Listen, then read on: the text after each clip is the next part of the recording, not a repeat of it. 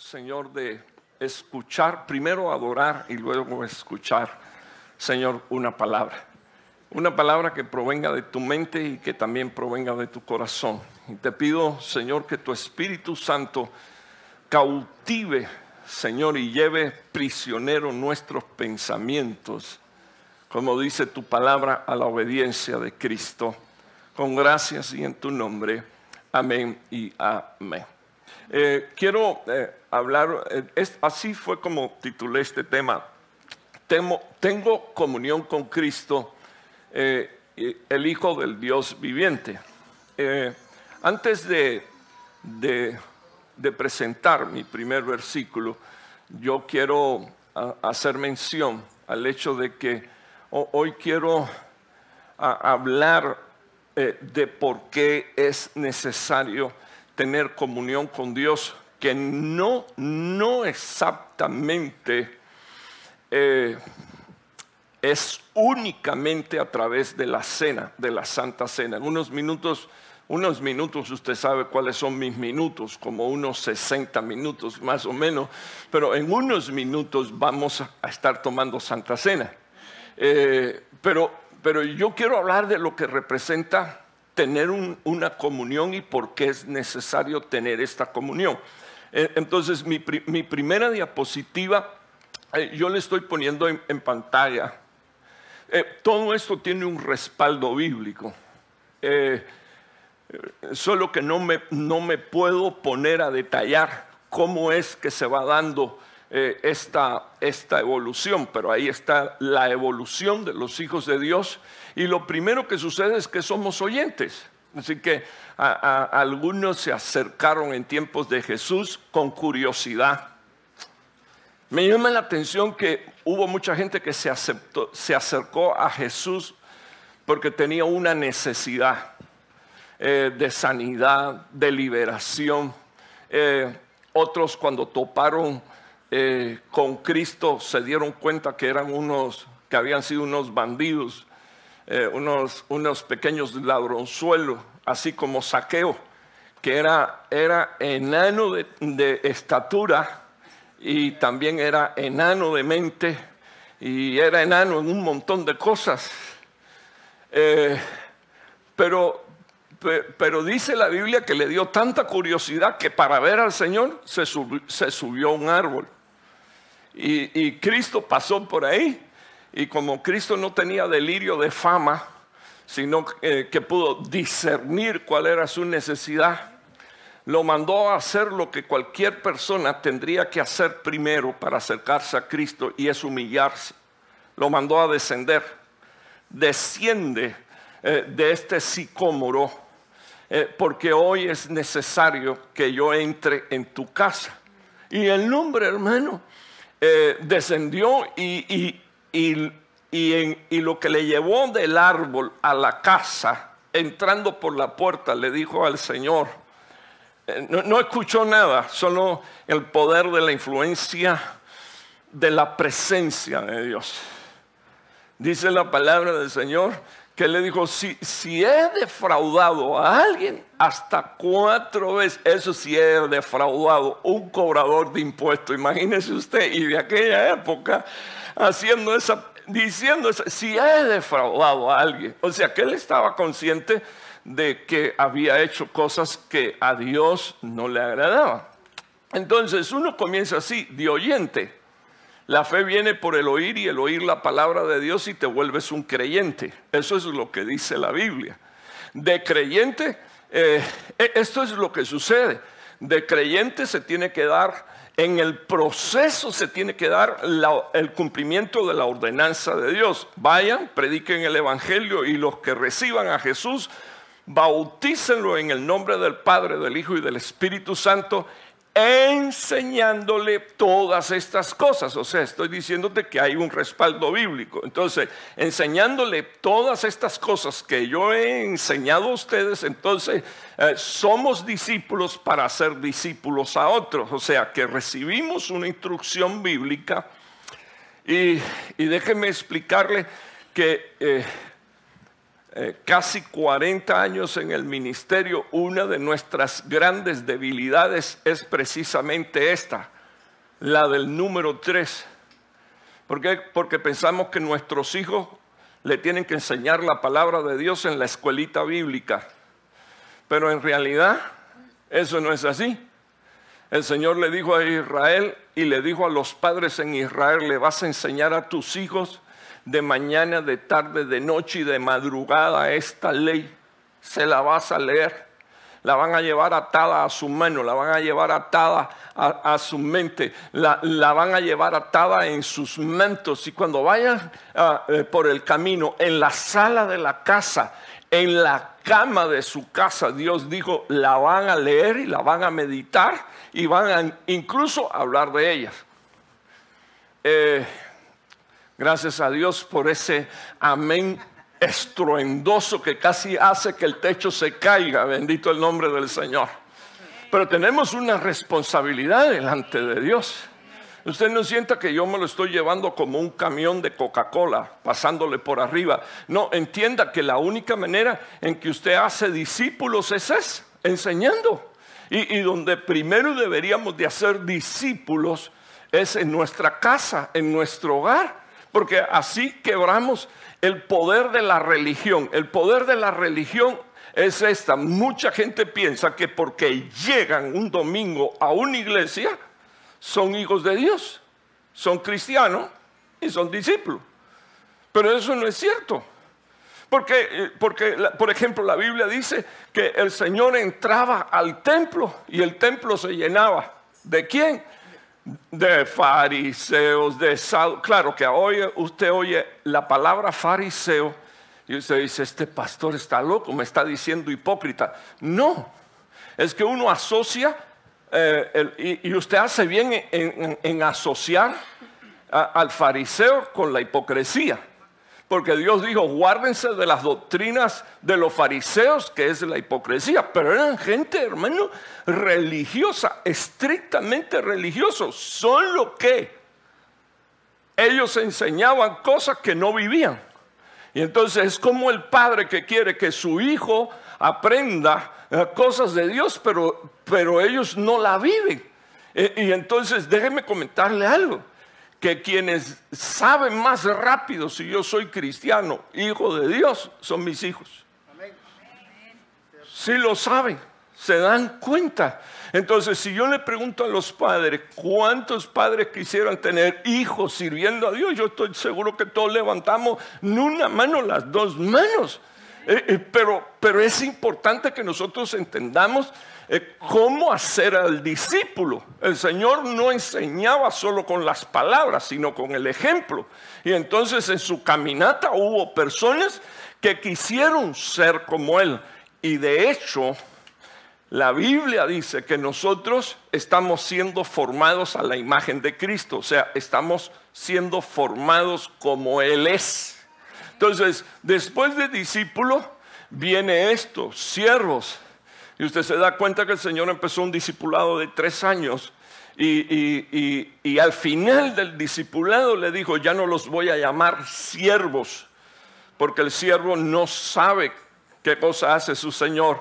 Ahora los voy a llamar, ¿qué dice aquí, por favor, hermano? Amigos. O sea que yo no me estoy inventando nada. Esa es la evolución del Hijo de Dios. ¿Por dónde anda? Ese es un problema tuyo. De repente eres nada más que un oyente, que de vez en cuando le crees al Señor, pero que no debería de ser así. Deberíamos de creerle todo el tiempo a Dios. Bendito el nombre del Señor.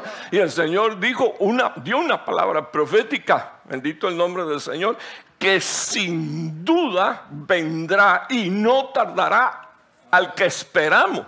Entonces, cuando tú usas el principio bíblico, eh, lo que te estoy diciendo es que sin duda vendrá lo que tú esperas de parte de Dios para tu vida. Y verdad que tú no estás esperando cosas malas, tú estás esperando cosas buenas, ¿verdad? ¿Estás esperando cosas buenas, hermano? Eh, quiero que abras tu boca y diga, estoy esperando cosas buenas de parte de Dios. Amén, amén, amén. Que eso alimente tu alma y alimente tu fe. Eh, En mi país dice que el que espera desespera, pero entonces eso no es fe, porque la fe produce esperanza, dice la palabra de Dios. Y, la esperanza te hace vivir en, en el orden del amor de Dios, el cuidado que Dios tiene en todas las áreas de tu vida. Ok, cuando llegamos aquí a la palabra amigos, eh, no me diga que usted es amigo de Dios. Hermano, ¿por qué usted dice eso? Porque para llegar a, a, ser amigo, primero tengo que ser qué cosa, por favor, hermano. Oyente, luego después tengo que ser qué cosa, creyente, luego después tengo que ser qué cosa, discípulo, después tengo que ser qué cosa, siervo y finalmente amigo. Entonces, si usted está en el número dos, no se preocupe. Dios lo va a ayudar a llegar. Bendito el nombre de Dios. Pero usted le tiene que prestar atención a esto. Si está en el número tres, lo bendigo en el nombre de Jesús. Eso quiere decir que usted ama la palabra de Dios. El discípulo le gusta sentarse a estudiar los dichos del Señor Jesús, abre su Biblia, medita en su ley de día y de noche. Dice la Biblia que esos serán como árbol plantado junto a corrientes de agua, que dan su fruto a su tiempo, su hoja no cae y todo lo que hacen, repita conmigo por favor, y todo lo que hace prosperará. O sea que no hay freno para lo que estoy haciendo. Ok, estamos aquí en un punto que es importante. El último, el de amigo, es tan importante y le voy a explicar por qué. Y ya usted lo sabe. Porque cuando Dios va a hacer algo, a quien se lo revela es a sus amigos. Jesús dijo, ya no lo voy a, a llamar siervo porque el siervo no sabe lo que hace su Señor Ahora lo voy a llamar amigo porque yo quiero que ustedes sepan el futuro. Quiero que, y eh, escúcheme, hermana. El futuro no es ir a leer las cartas.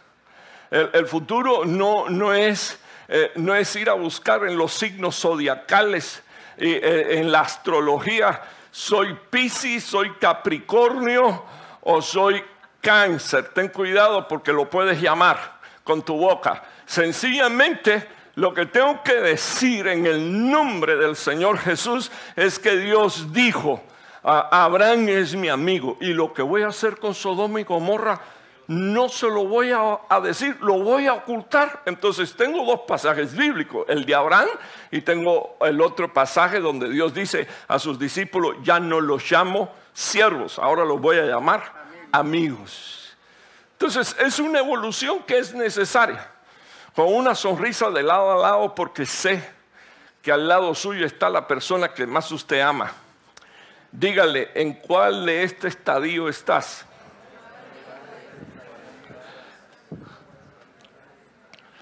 Y usted, el de al lado, no le conteste, solo, solo, solo háganse la pregunta, ¿cuál es, cuál es tu estadio?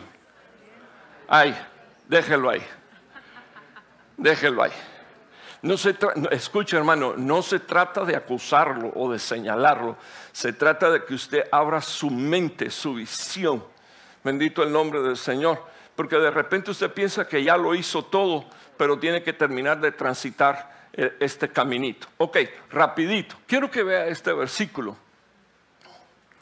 Déjeme hablar de este personaje que, que usted tiene que haber oído hablar de él porque, porque todo el mundo menciona este pasaje para hablar, o casi todos, ¿verdad? Los que predicamos el rapto de la iglesia, ah, hablamos de la caminata de Enop. Entonces, pero quiero que usted vea primero lo que significa Enop. Es un inicial. A la edad de 65 años, dice la Biblia, engendró a Matusalén. Para nuestros amigos que nos visitan, eh, por primera vez y si hay alguno más que no mencionamos, le damos la bienvenida. Lo que está entre paréntesis eh, en, esos ah, versículos eh, es, lo que aparece en el original hebreo, pero como las cosas no se pueden poner textualmente porque la Biblia, eh, como primero se, se expuso, fue en un libro, no habría persona que cargara la Biblia, a ver si le fueran a poner todo lo que... Pero ahora estamos en era digital, gloria a Dios. Si se está quedando dormido, póngase de pie. Estamos en el... Si, eh, eh significa el iniciado. Y un iniciado eh, eh, implica disciplina. Y la disciplina implica adiestramiento, ah, dedicación, entrenamiento, instrucción. Entonces dice la palabra de Dios, Enoch anduvo, pero ya de por sí su nombre significaba todo esto. Este es un hombre destinado para ser adiestrado, enseñado, dedicado, instruido. Y entonces dice la Biblia, anduvo.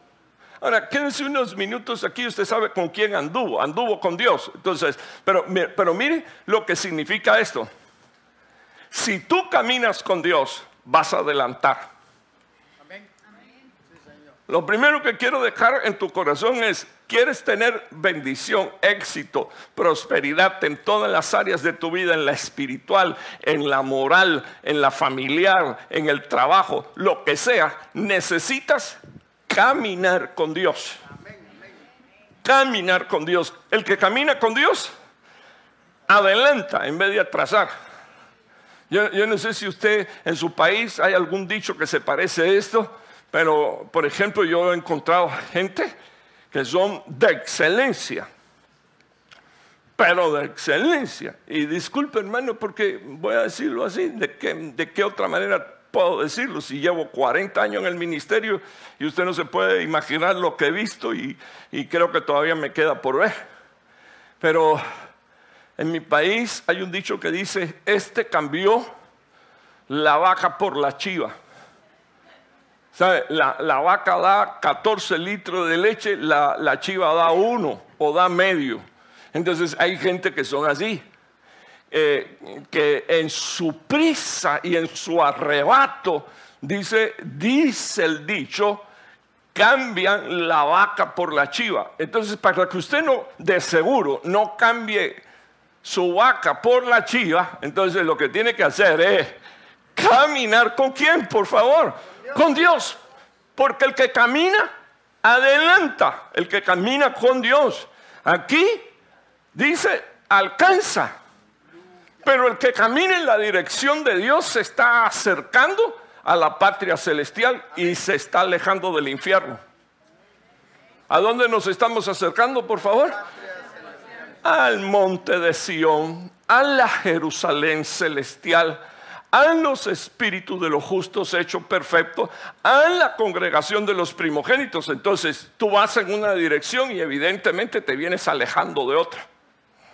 No te puedes detener, porque si te detienes, entonces va a suceder algo. La Biblia dice que hay un pecado que nos asedia. Entonces lo primero que nos va a echar la garra encima es ese pecado, del cual ya Dios nos liberó. Entonces, ¿qué tengo que hacer? Caminar con Dios. ¿Para qué? Para alejarme. Eso significa andar, apartarme. Eso significa aumentar. Quiero que me oiga. Caminar con Dios significa hacer morir las obras de la carne. Aquí eh, eh, la palabra anduvo implica esto o dice esto el original en la Strong Concordancia. Entonces, quien camina con Dios, ¿qué cosa es lo que está haciendo? muriendo él, muriendo él a su plan, a su proyecto, a su propósito, y lo que está haciendo es viviendo según la mente y el corazón de Dios. Eh, quiero que usted vea, significa viajar y significa volver. ¿Por qué significa volver? Porque salimos de la casa del Padre y en el nombre de Jesús estamos regresando a la casa del Padre. Bendito el nombre del Señor. Denle ese aplauso al Señor. Vamos ¿Tiene, tiene deseo de llegar. Yo, yo, fíjese, hermano, cuando yo hablo de esto, siempre hago la aclaración y digo: Yo no tengo deseo de morirme. Porque los que viven en la presencia de Dios viven por la eternidad. O sea, yo estoy en una caminata y aquí soy eh, peregrino. Pero yo creo que es importante que nosotros entendamos la voluntad de Dios me, voy a apropiar de un testimonio. El día pasado eh, le pregunté a Joshua eh, que desde cuando había conocido al Señor y, entonces él me testificó esto. Eh, eh, estoy con esto en mi mente porque el domingo pasado puse aquí delante a... ¿A quién? ¿A quién? A Roberto, ¿quién fue el otro que puse? Puse a dos más. A Hunter, ¿por dónde anda? ¿Y quién era el otro? Ah, y me puse yo también. puse a tres, no, puse a dos y me puse yo al lado. Y entonces hablé acerca del, poder de la influencia que tuvieron ah, nuestros padres y en algunos casos ni siquiera los padres, otra persona que no era padre, pero que Dios los usó para bendecir. Joshua me estaba contando que su abuela era cristiana, le ministraba, lo llevaba a él, bendito el nombre del Señor, a la casa de Dios. Y cuando ya, ya estaba creciendo, o sea que ya sabe que se le estaba escapando de entre las manos, dice él que, que su abuela le dijo, tú te vas a ir, pero tú vas a regresar aquí a Texas a servir a Dios en Texas, porque aquí es donde te quiere Dios. Y aquí tengo a Joshua, bendito el nombre del Señor. Él no habla español. Estamos haciendo un esfuerzo por traducir, ¿verdad? Y creo que está saliendo. Pero yo lo que quiero explicar es lo importante que es que nuestros pasos inicien con Dios aún cuando somos niños y no entendemos la magnitud de lo que está sucediendo ni de lo que va a suceder. Pero Dios tiene tu vida en, control y tu vida en las manos de Dios está segura. Entonces tienes que aprender a crecer en este orden. De manera en que no solo eres un creyente, sino que te vuelves un discípulo al discípulo se le despierta el hambre por la palabra de Dios. Isaías, que es un profeta, dijo, todas las noches mi oído se dispone como el oído de un discípulo para escuchar a Dios. Y entonces digo, para luego poderle dar consuelo al cansado y al debilitado. O sea, que el hombre, por favor, hermano, Isaías es el libro, se considera el quinto evangelio ah, ah, de la Biblia. No solo los cuatro del Nuevo Testamento, sino el quinto evangelio por la descripción que hace de Jesús. Y el hombre un profeta tremendo, sin embargo, era un discípulo tremendo. Porque para ser profeta, y así le he dicho yo a los hermanos, hermanos, ustedes quieren mejorar su profecía volverse cañones, métanse en la palabra de Dios porque la palabra de Dios es el alimento que sustenta el espíritu y tiene el poder incluso de sanar el cuerpo. Dos amén. Amén significa así sea. Y yo, yo, no estoy diciendo barbaridades, eso lo dice la Biblia, que la palabra de Dios sana los huesos. Y la Biblia dice que los huesos son la casa del espíritu. Así que huesos sanos, espíritu presente, bendito el nombre del Señor sano. Estoy hablando del humano y luego se junta el Espíritu Santo de Dios.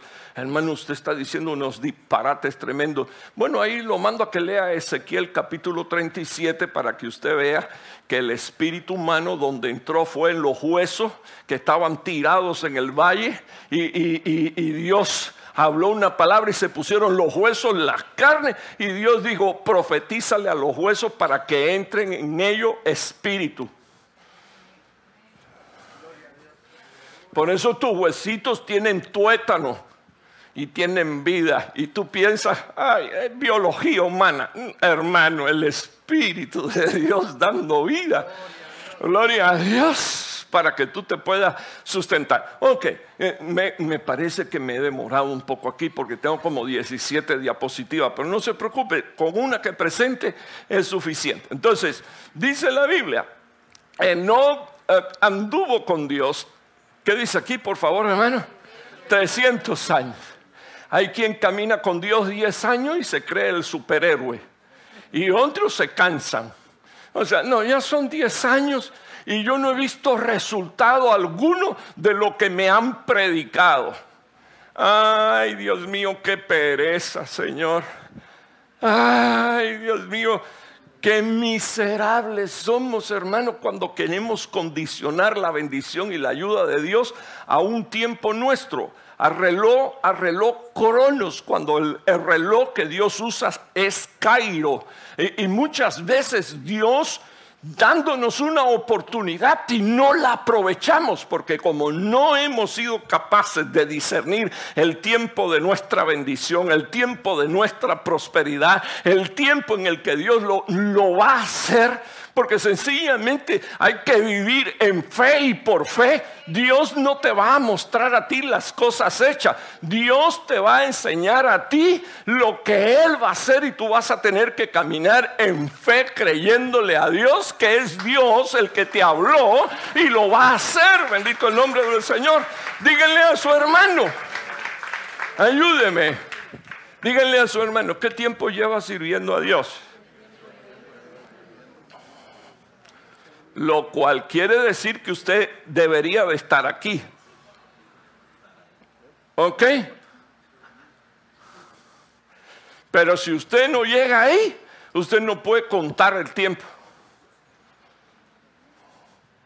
Usted tiene que alcanzar una madurez que, lo, que le permita a usted entender cómo es que Dios va a trabajar. Entonces, mire, ah, dice la Biblia ah, ah, que este hombre caminó con Dios 300 años después de haber engendrado a quién? A Matusalén. Matusalén, es un hijo profético. El nombre de Matusalén significa proyectil de ataque. O sea, eh, viene y nace el Hijo. ¿Quién? Jesucristo en tu vida. Nuevo nacimiento vienes a la vida por la vida de Cristo. Bendito el nombre del Señor. Entonces, lo que, lo que, lo que estoy diciendo es que Matusalén eh, incluso es el hombre que más vivió sobre la faz de la tierra. O sea, hijos que Dios te va a dar que van a ser tan bendecidos y van a ser, ay hermano, pero es que usted no se imagina cómo está el mundo. El mundo puede estar como, como quiera estar, pero tú no eres de este mundo, ni los tuyos son de este mundo. Bendito el nombre del Señor, porque Jesús dijo, yo no soy de este mundo, lo cual quiere decir que hay otro mundo y yo quiero estar en el de Cristo, bendito el nombre de Dios. Entonces ahí hasta donde Dios te va a llevar. Entonces dice la palabra de Dios que tuvo un hijo que era un proyectil de ataque.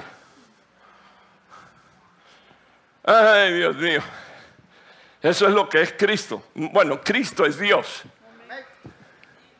no es un proyectil de ataque, Cristo es Dios. Derrotó a los demonios, derrotó a las potestades, derrotó a las tinieblas, derrotó a la muerte, derrotó el pecado. Dice la palabra de Dios que exhibió públicamente derrotado a todas las potestades. Y no oigo ni un amén. Usted está, usted está aquí de pie vivo por, esa victoria de Cristo en la cruz del Calvario. ¿Usted me está oyendo, hermano? Entonces, le, le, explico cómo viene Dios trabajando. Primero da al Hijo. Y dándonos al Hijo nos da un proyectil de ataque, nos da una lanza. Eh, en el original hebreo significa retoño, brote, el renuevo. Y uno de los nombres de Cristo es el renuevo. Así que, ah, proféticamente hablando, Matusalén representa al Señor Jesús. Se engendró la vida de Cristo en tu vida. Y cuando se engendra la vida de Cristo en tu vida, Cristo va adelante, abriendo caminos. Cristo va adelante, abriendo puertas puerta que Cristo abre, bendito el nombre del Señor, puerta que nadie puede cerrar.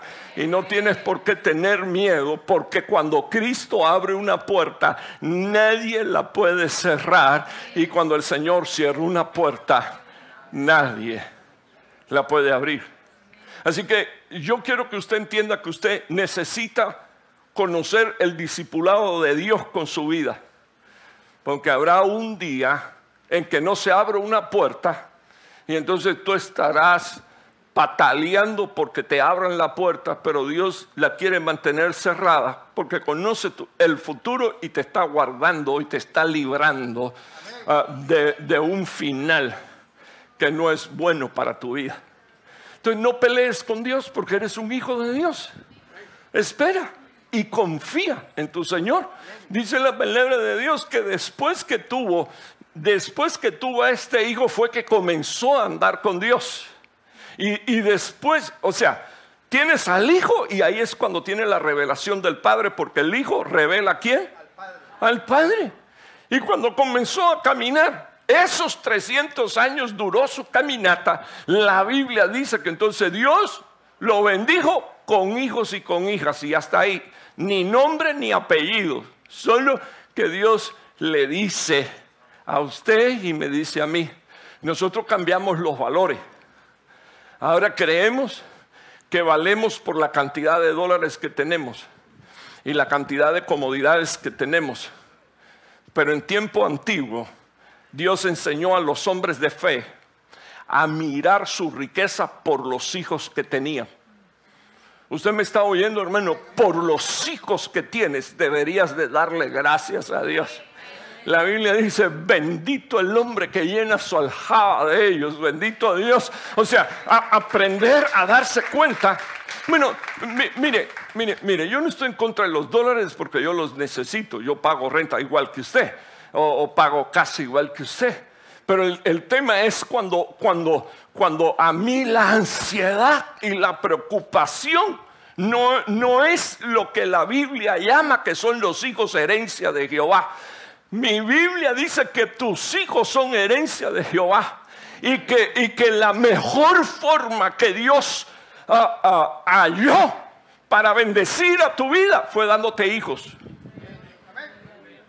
Entonces es impresionante que cuando tú miras esta palabra, bendito Dios, dice la Biblia, el total de sus días fueron 365 años, así que eh, el total de los años de él, con 65, ay hermano, ya estoy viejo ya estoy viejo, tienes mucha razón, estás viejo y estás mañoso también, pero, pero nunca es tarde para empezar.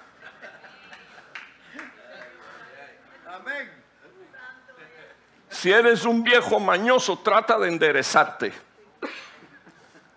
Si eres eh, igual que un mulo, que un caballo, dile al Señor, ponme freno, orejera, Señor, y que, y que yo lo único que vea sea, sea tu rostro, Señor, y fréname fréname, pero yo no quiero ir en otra dirección, yo quiero ir en la que tú me dices que yo debo de ir. Así que este viejo de 65 años empezó a caminar con Dios. Yo no quiero, le quiero llamar la atención, hermano, de algo más. Capítulo 5, ¿verdad? De Génesis. El 6 dice la Biblia que el pecado llegó a la presencia de Dios. Así que, hermano, ¿qué usted me quiere decir? Enoch vivió rodeado de una generación impía, de gente mala, de gente que no tenían temor de Dios en su corazón, de gente que no querían servir a Dios, pero Dios en su misericordia se le apareció a Enoch. Y cuando, cuando Enoch vio a Dios, dijo, no me puedo desprender de él. Y, no se puso eh, como Jacob haciendo tranza, no te suelto hasta que no me bendiga. No, lo que le interesaba era estar con su papá. Así que como Dios sabía, como Dios sabía y entendía y podía discernir a Enoch que así no lo podía meter en el cielo, entonces le metió por la cabeza un discipulado de 300 años.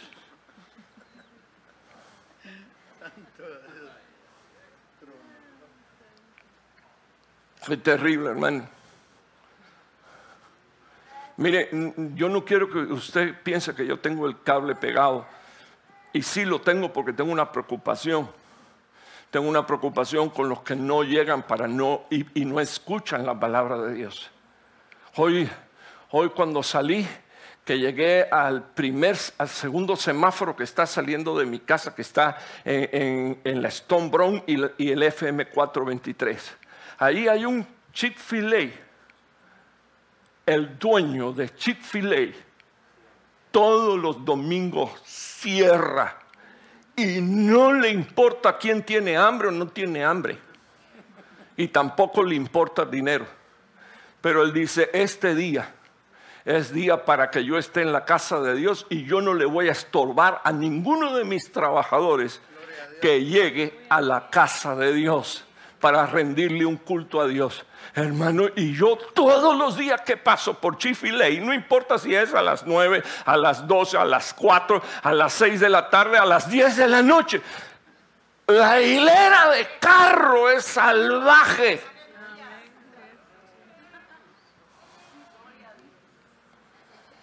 En mi país hay un dicho que dice que cuando tú pones la carreta delante de los bueyes, la carreta no funciona. Cuando tú pones la carga delante de Dios, no funciona. Eso es como la vieja que, disculpe la palabra, ¿verdad? Porque para algunos es ofensivo, pero en mi país decir mi vieja es decir mi madre y yo amo a mi madre. O sea, para que usted entienda que no le estoy faltando respeto a ninguna mujer. Hay una historia de, una Vamos a retirarlo de vieja. De una anciana entrada en años. ¿Qué pasa a alguien en una carreta y le dice, montate? Y ella llevaba un bulto de leña en su espalda. Y ella se monta y se monta en la carreta, pero todavía se queda con el bulto de leña en la espalda. Y así hay muchos cristianos que dicen que están en un proceso y en un discipulado ah, con Dios y Dios incluso le está diciendo, pero si ya te montaste en este carro, ¿cuál tú crees que es el final? El final es de vida, no es de muerte. Entonces reposa en el Señor. Pues suelta, suelta la pila de carga que tienen y algunas de ellas te estorban. Eh, eh, eh, ancho es el camino que conduce a la perdición y muchos transitan por él. Estrecho es el camino que lleva a la vida eterna y pocos son los que van por él. Algunos quieren entrar con sus dos melones, pero cuando llegan a la puerta que está abierta no pueden pasar. Y son tan tontos que no se dan cuenta que los melones no hacen falta para caminar con el Señor. Lo que hace falta es fe y creerle a Dios que Él hizo provisión para nosotros en la cruz del Calvario hace dos mil años. O sea, voy a soltar mis melones y Dios me va a dar. Y le voy a decir algo, hermano, yo viví 50 años en un país comunista. Yo sé lo que es provisión de Dios, sé lo que es esperar en Dios, día de no tener que comer y llegar a alguien sin decirle nada a nadie, llegar a alguien y tocarme la puerta de la casa y decirme a mí Dios puso eh, en mi corazón que te trajera esto. Entonces yo sé lo que es provisión de Dios, pero sé quién es Dios. Y eso fue lo que dijo Job. Yo sé que mi Dios al fin se levantará del polvo. Dígale a su hermano, hace dos mil años ya él se levantó del polvo. Gloria a Dios, se levantó del polvo. Entonces, ok, ese es tu final. Eh, Enoch anduvo con Dios. ¿Y qué dice aquí, por favor, hermano?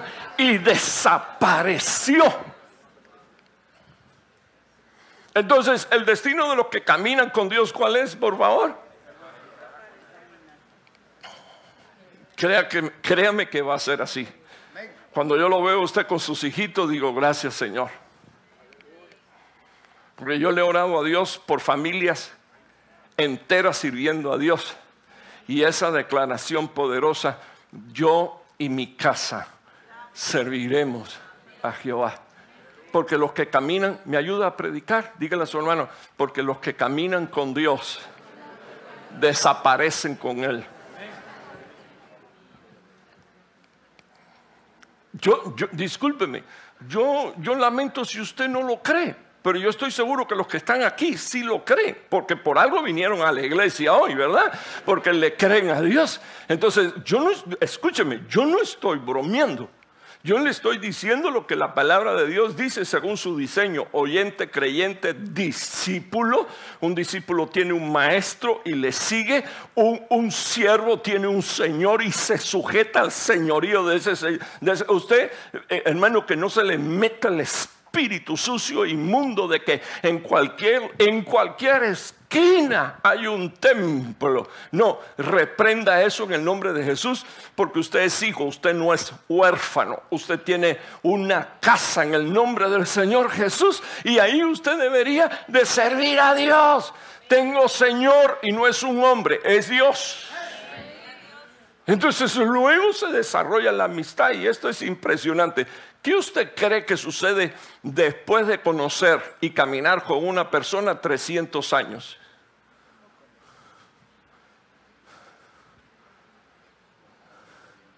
Fíjese que una de las cosas que yo le digo a, las jóvenes y le digo a los adolescentes y a los jóvenes, cuando tengo una oportunidad así como esta, le digo, ¿sabes quién es tu verdadero amigo?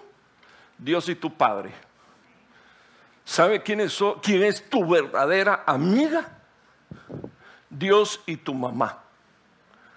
A mí tú no me vengas con el cuento de que tú tienes amigos. La mayoría de tus amigos son unos hipócritas. Si no tienen a Dios en su corazón, son enemigos de Dios. Y el enemigo de mi padre es mi enemigo. No quiero nada con él a la distancia.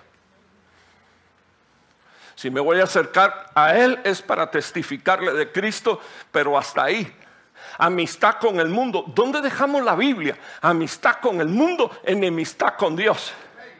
No me puedo sentar a la mesa de los demonios y sentarme a la mesa de Dios. O me siento a la mesa de la Santa Cena para tener comunión con Dios y caminar con Él hasta desaparecer.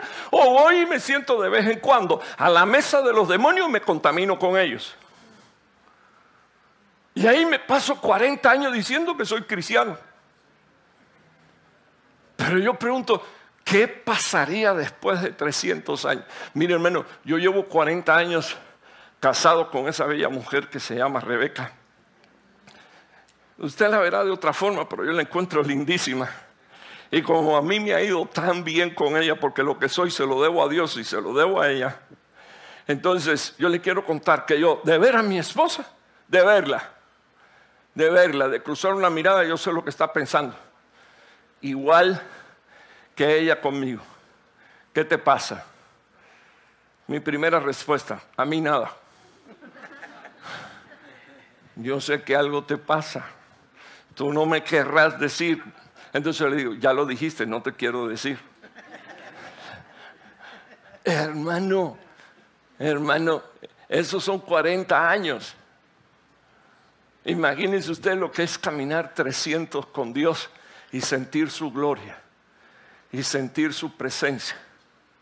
Ir caminando con Dios y darte cuenta que se fueron los demonios. Y seguir caminando con Dios y darte cuenta que se fueron las tristezas, que se fueron las aflicciones.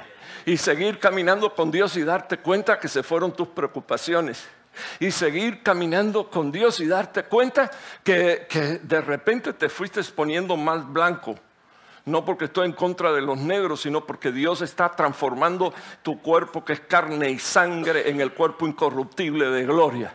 Eso no lo digo yo, lo dice la Biblia, viendo como en un espejo el rostro de Dios estoy siendo transformado día con día de gloria en gloria conforme a la imagen de Jesús. Eso le pasa al que camina con Dios. Un amén nada más. Usted me tiene preocupado, ¿será que usted está escuchándome con mucho detenimiento? Entonces, yo, yo, yo, yo, yo miro, miro la riqueza, la riqueza de esta expresión. Enoch anduvo con Dios y desapareció, desapareció porque Dios se lo llevó. Mire lo que dice la Biblia, Dios lo aceptó. ¿Y usted cree que Dios lo acepta así? Eh, hay cantos que yo prohibí que se cantan tal como soy, Señor. sin nada más que... ¿Y cómo que nada más que darte? Hijo mío, dame hoy tu corazón. Hay cánticos que yo los mandé a borrar, ¿usted sabe por qué? Porque son antibíblicos y lo que hacen es manosear el alma. Entonces un buen día dice, no Señor, perdóname, pero no tengo nada que darte. Y Dios no te está pidiendo dólares, lo que Dios te está diciendo es dame tu vida, dame tu corazón, dame tu mente, dame tus pensamientos, dame la toma de tus decisiones, tomo el control de tu vida y te vas a dar cuenta que que camina conmigo avanza, triunfa y llega, bendito el nombre del Señor, a su destino. Dele ese aplauso al Señor. Entonces, mire lo que sucedió aquí, adopción. Dice la palabra del Señor que Dios se apoderó de él. Dice la Biblia que el Señor lo arrebató. Dice la Biblia ah, que Dios lo atrajo. Dice la Biblia ah, esta palabra se puede, se puede interpretar de dos, de dos maneras. O, o, lo casó, o sea, lo hizo entrar en el matrimonio o lo llevó a la casa del padre, como usted quiera. Pero las dos cosas son bíblicas. Mire lo que dice la Biblia. ¿Qué dice aquí, por favor, hermano? Lo compró lo recogió, lo sacó, lo, tomó, lo trajo. Te bendigo en el nombre del Señor Jesús. Perdóneme las otras 15 o 16 diapositivas. Le puse uno, ¿no? Dos. Pero yo creo que ya es suficiente. ¿Quiénes quieres que tu vida avance? Necesitas, necesitas entrar en esta evolución. Necesitas evaluar tu vida. Necesitas darte cuenta por dónde andas. Necesitas darte cuenta. Mire, desde que yo vine a este país, eh, yo sabía que Dios me había traído para bendecirme en todas las áreas de mi vida. Eso lo entendí yo. Lo, lo material no puede estar por encima de lo espiritual y de lo familiar. Nunca. Porque cuando, cuando lo material se va encima, de lo espiritual y de la familia, entonces uno pierde mujer, esposo, pierde hijos, eh, eh, se vuelve un desastre la vida. Y, usted y, le pregunta, ¿y, ¿y, cómo estás, hermano? Aquí como el Señor quiere. No, el Señor no quiere que tú estés así. No, no, no, no, no. Lo que pasa es que cuando tomo malas decisiones, una de las cosas que te necesito aprender es que yo soy el responsable de la toma de mis decisiones. E inclusive usted tiene que hacerse responsable no de lo que usted oye, sino de lo que usted interpreta.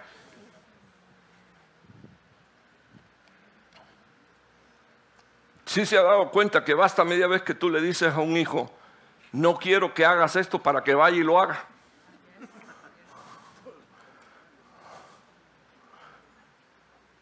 ¿Se dan cuenta, no?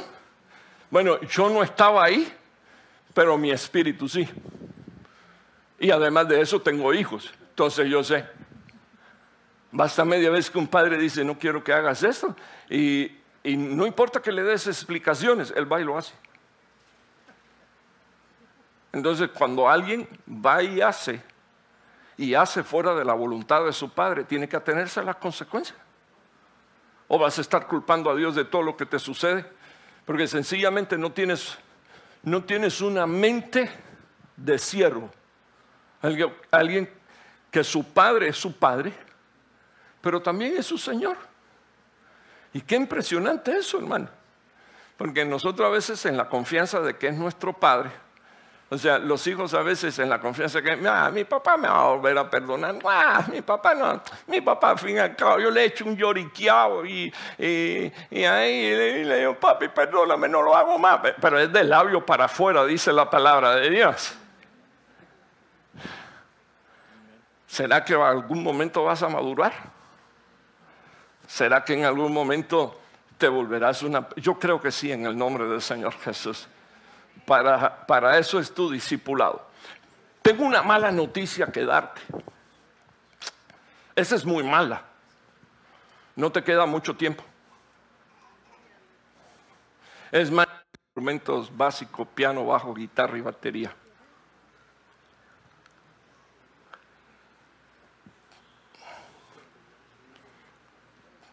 Gracias, hermano. Gloria a Dios. No perdamos nuestra nuestra comunión con el Señor. Algo más que quiero mencionar en esto. Enom no tuvo un papá que sirviera a Dios. Así que no tuvo ejemplos de padre. Pero sí fue ejemplo de sus hijos. Entonces, esto es lo que quiero dejar en tu corazón hoy. Tú eres un hombre y Dios te ha hecho cabeza. Lo que hace a un hombre cabeza de una familia es que es su proveedor en todas las áreas de la vida. No solo en la material, primeramente en la espiritual y, luego en la emocional. Eh, nuestra cultura hispana es a veces demasiado demasiado difícil. Eh, por no decir necia y estúpida y, un montón de cosas más. No, es que estoy renunciando a ella, es que ya Dios me hizo ciudadano de la patria celestial, entonces ya no tengo ciudadanía de esta tierra y puedo hablar así de esta manera. Por ejemplo, yo me crié en un hogar donde mi papá era un hombre santo de Dios pero él, no podía darme un beso ni podía darme un abrazo, porque él decía que los hombres no se besaban y no se abrazaban. Cuando yo llegué a la edad de 18 años, yo dije, yo voy a superar esto, yo voy a cambiar esto. Para empezar, en la Biblia hay ocho versículos en el Nuevo Testamento que dicen que deberíamos de saludarnos con óculo santo. Por eso a mí no me cuesta ningún trabajo a otro hombre darle un beso santo. Claro que si sé que es un homosexual, le digo, no, no, nananina, no quiero nada contigo.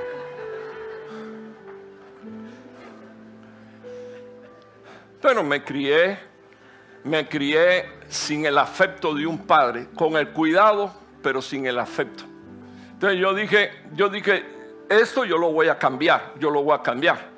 Y el día que atrabanqué a mi papá, porque siempre me ponía la mano por delante, el día que lo atrabanqué y lo jalé, lo abracé y lo besé, se quería caer muerto. Pero después Dios permitió que eso fuera cambiando. Lo primero que la Biblia dice es que Dios es amor. Y entonces tú no deberías de esperar destrucción de parte de Dios, pero sí disciplina porque también es tu Padre. La Biblia dice que como un padre que ama, disciplina a sus hijos, así también Dios el Padre, amándonos, pues nos pone en el discipulado de Él. Entonces, no seas caprichoso. No sé si te has dado cuenta que cuando los hijos son niños y son adolescentes, el padre lo disciplina y se enojan con el papá. Cualquier parecido es pura casualidad, pero se enojan con el papá. No, no, no me, no me hable, Cualquier parecido es pura casualidad, pero como yo tuve hijas, yo no, yo no permitía que mi, eh, bájenme un poquito el volumen de los instrumentos, yo no permitía que mis hijas se fueran a dormir sin dos cosas, un beso y un abrazo y una oración. Porque yo dije, yo voy a cambiar, yo. Si tú quieres que las cosas cambien, ¿quién es el primero que tiene que cambiar? Tú no. ¿Quieres, ¿Quieres cambiar el resultado de la siembra? Tienes que dejar de sembrar ah, como has estado sembrando hasta el día de hoy empezar a sembrar como Dios te dice que debes de sembrar. Si quieres cosechar una nueva cosecha de bendición y de prosperidad, camina con Dios. Y usa la palabra de Dios. Déjate amar por Dios, pero también déjate disciplinar por Él. Y te garantizo que vas a ser próspero como nunca antes. Este es el año profético de la recuperación.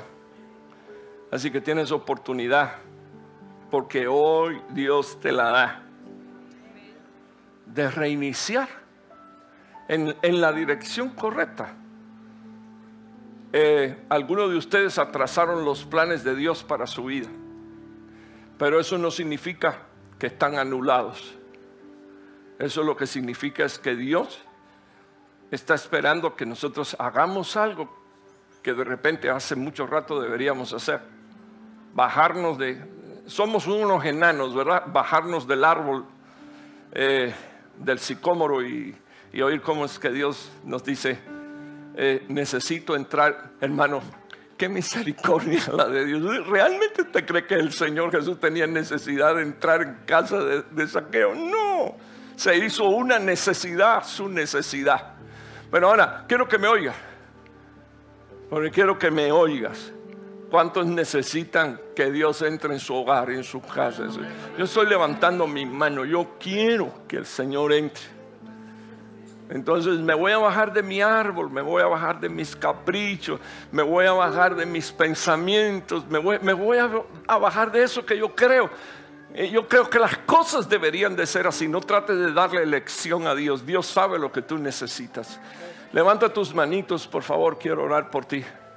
¿Por qué te pido que levantes tus manos? Porque tus manos levantadas, dice la Biblia, son como la ofrenda del mediodía. Señor, nos estamos presentando delante de ti. Gracias porque yo sé que tu presencia está en este lugar. Y a tiempo, y a tiempo, Señor, oh Dios, tú mira Señor, oh Dios, nuestra necesidad. A tiempo, Señor Jesús, tú nos hablas. A tiempo, Señor, oh Dios, tú tienes misericordia, Señor. Tú tienes misericordia de mí y de todos, Señor, oh Dios, los que están en este lugar. A tiempo, a tiempo. Hoy todos los que llegaron a esta casa no llegaron, Señor, fuera de tu propósito sino que hoy en este día llegaron para escuchar, Señor, esta palabra. Toma, Señor, nuestra mente y toma nuestro corazón. Por favor, y haz lo que mejor conviene para nuestras vidas. Por favor, te ruego que tú, Señor, trabajes con nosotros en el tiempo de vida que nos queda, Señor Queremos ser no solo oyente y creyente, sino que queremos ser discípulos. Discípulos, Señor. Enséñame, Señor, te lo pido, por favor. Te ruego, Señor, me enseñes. Quiero, Señor, ser tu discípulo, Padre por favor, Señor, ayúdame. Quiero ser tu siervo. Quiero ser tu siervo. Queremos ser, Señor, tus amigos. Queremos, Señor, transitar en la madurez de un hijo de Dios. Queremos, Señor, que para nosotros haya, Señor, el día, un día glorioso y precioso. Señor, oh Dios, te lo pido, te lo pido. Señor, que se haga común en nuestras vidas caminar contigo, hablar contigo, que se nos haga común, Señor, tu presencia. Solo tu presencia, solo tu luz, solo tu palabra. Y en tu luz, dice tu palabra, veremos la luz. Gracias Padre, porque hoy tú alejas de nosotros toda manifestación de tiniebla. Y tú haces, Padre, que nuestras vidas entren en el reposo, Señor, que significa caminar contigo. En el nombre poderoso de Jesús. Amén y amén. Gloria a Dios. Los hermanos ancianos pasan, por favor. Hermanos ancianos de la iglesia, por favor, pasen.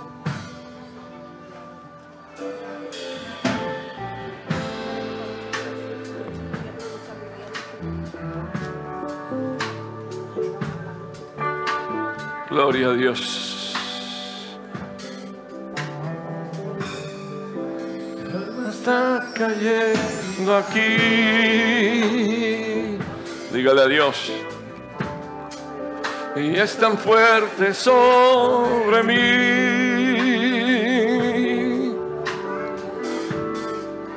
Mi mano levantaré.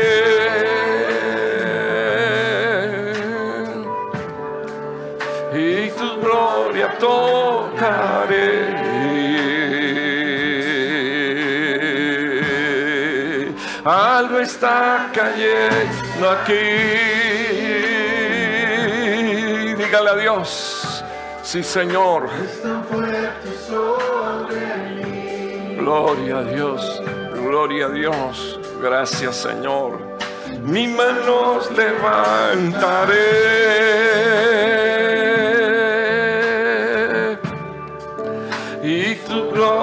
gloria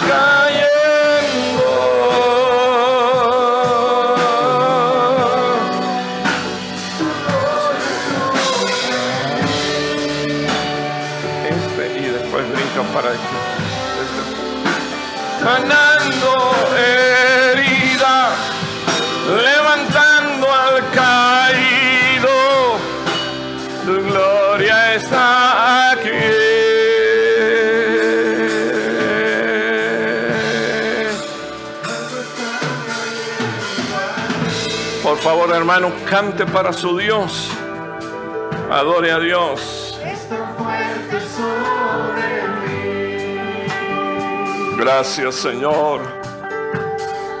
Y mi mano levantaré.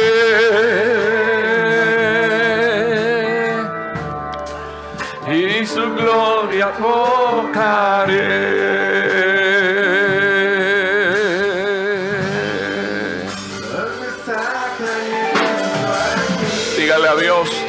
Amén, gloria a Dios. Gracias Señor. Y es tan fuerte sobre mí.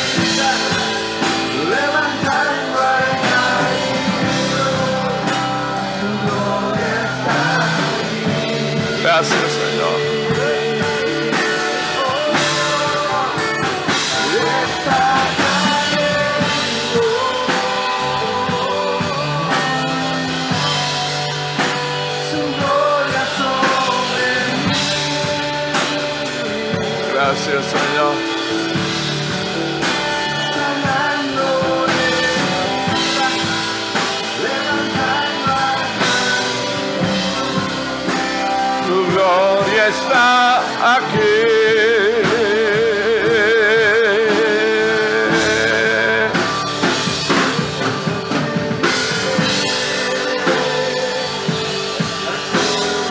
Gracias, Señor.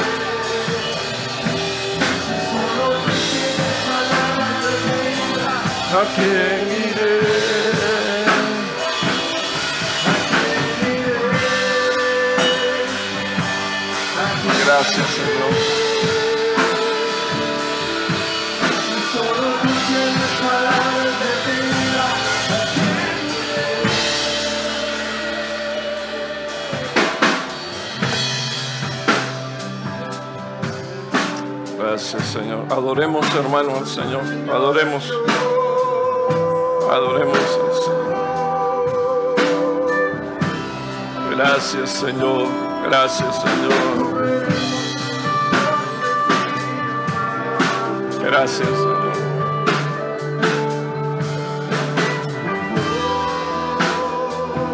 Gracias, Señor. Gracias, Señor.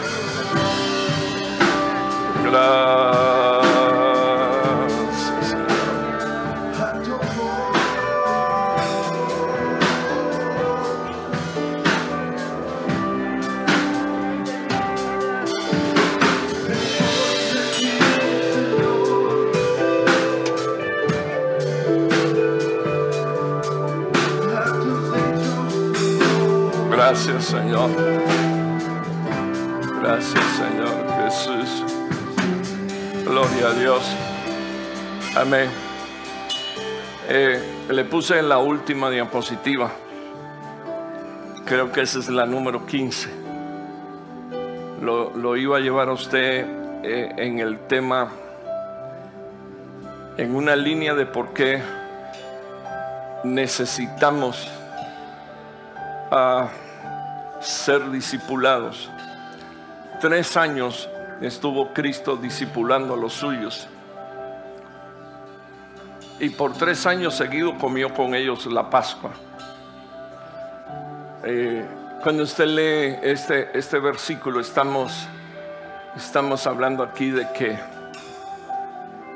el Señor le digo, no voy a beber más de este fruto de la vid hasta que aquel día, hasta que llegue aquel día, cuando yo lo vuelva a beber de nuevo con vosotros en el reino de nuestro Padre. Esta es la caminata en la que Dios nos lleva. Tomar Santa Cena nos recuerda por qué tenemos que caminar con Dios. Tomar Santa Cena nos recuerda ah, que el Señor Jesús dijo, viene el día en que la beberé con ustedes en el seno, en el reino, en la casa de mi Padre, que también es el nuestro, bendito el nombre del Señor. Eh, quizás lo otro para usted no haga mucho eh, sentido, pero esos tres puntos venían a continuación en, en el proceso. ¿Por qué? ¿Por qué necesito ser discipulado por el Señor Jesús? Porque una de las cosas que hace el Señor Jesús es mostrarnos al Padre. Y cuando nos muestra al Padre, la Biblia dice, toda planta que yo no he plantado, la voy a desarraigar de vosotros. O sea, todo pensamiento, toda doctrina. Entonces, ¿por qué necesito ser discipulado? Porque si yo soy discipulado, el Padre va a tomar lugar y va a arrancar, desarraigar lo que pusieron en nosotros que no es de Dios. Y usted tendría que reconocer que todavía hay cosas que necesita que Dios arranque, saque. Lo segundo es esto. El Señor Jesús le preguntó a sus discípulos, ¿y ustedes quiénes dicen que soy yo? Y ellos contestaron, tú eres el Cristo, el Mesías, el Hijo de Dios. Y, el Señor contestó, bienaventurado Pedro, porque no te lo reveló ni carne ni sangre. Así que cuando uno camina con el Señor, lo próximo que viene es revelación. Y el efecto de la carne y de la sangre nuestra empieza a menguar, a menguar, a destruirse. Lo que se corrompe, Dios lo empieza a hacer desaparecer de nosotros y nos llama los bienaventurados. Finalmente está este que está incluido aquí. Tomar Santa Cena fortalece nuestra fe, nuestra esperanza y nuestro amor por Él. ¿Por qué? Porque el Señor dijo, no lo voy a volver a beber más hasta el día en que lo vuelva a beber de nuevo con vosotros en el reino de mi Padre. Es decir, que Santa Cena nos recuerda el día glorioso en que vamos a estar en la presencia del Señor. Padre, esto que está en nuestras manos es símbolo de tu cuerpo y también, Señor, de tu sangre. Te pido, Señor oh Dios, que esto ministre a nuestras vidas, así como tu Espíritu nos ha querido dar testimonio. Que la corrupción se vaya vistiendo de incorrupción, Señor, a la manera en que Enoch caminó contigo y fue, Señor, finalmente traspuesto y llevado en tu presencia. Hoy tenemos el privilegio Señor, de participar de estos elementos. Y te pedimos, Señor, que ellos en nosotros hagan el efecto espiritual que está en tu palabra. Como de tu carne para no tener hambre. Bebo de tu sangre para no tener sed jamás. Para no sentir la necesidad de buscar otra cosa más que a ti, Señor. Como dijo el salmista, a nadie tengo, Señor, fuera de ti, solo a ti, Señor, oh Dios, y las cosas que tú nos has querido dar para nuestra bendición. Bendigo, Señor, mi casa. Quiero que abras tu boca y bendigas ahora tu casa. Bendigas a tu esposa, bendice a tu esposo. Bendice a tus hijos en el nombre de Jesús. Ay, Brahma, Señor, bendice, Señor, el fruto del vientre. Señor, bendice, Padre, nuestras vidas. Bendito sea el Cordero de Dios. Señor, bendice nuestra fe.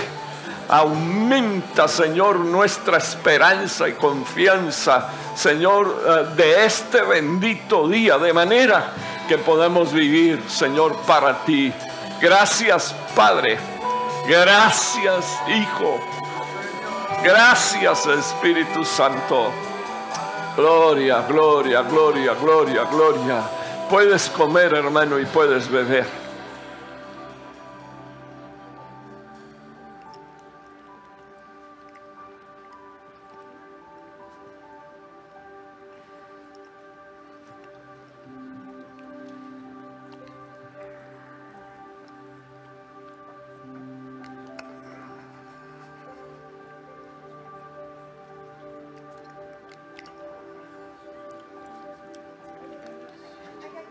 Dele gracias a Dios. Por favor, hermano, abra su boca. El cántico y la alabanza en el cielo se escucha. Y Juan oyó lo que decían las creaciones. Dele gracias a Dios. Nadie puede alabar a Dios con su boca cerrada. Gracias Señor por la revelación de tu Hijo. Gracias por esta caminata que nos lleva de regreso a la patria celestial. Gracias Señor. Gracias Señor, te adoro. Gracias Señor, te alabo. Gracias mi Dios, te bendigo. Gloria a Dios, gloria a Dios. Gracias Señor, gracias Señor. Te adoramos Señor, te adoramos Señor, te alabamos. Oh, ayúdanos Señor, ayúdanos. Envía, Señor, tu Santo Espíritu, tu buena palabra, Señor Buena palabra, Señor. Gracias, Señor. Gracias, Señor. Gracias, Señor. Gloria a Dios. Amén, hermano. Pueden sentarse. Por favor, esta, esta es su mano derecha. Pasen eh, los vasitos hacia su mano derecha y los hermanos que repartieron eh, la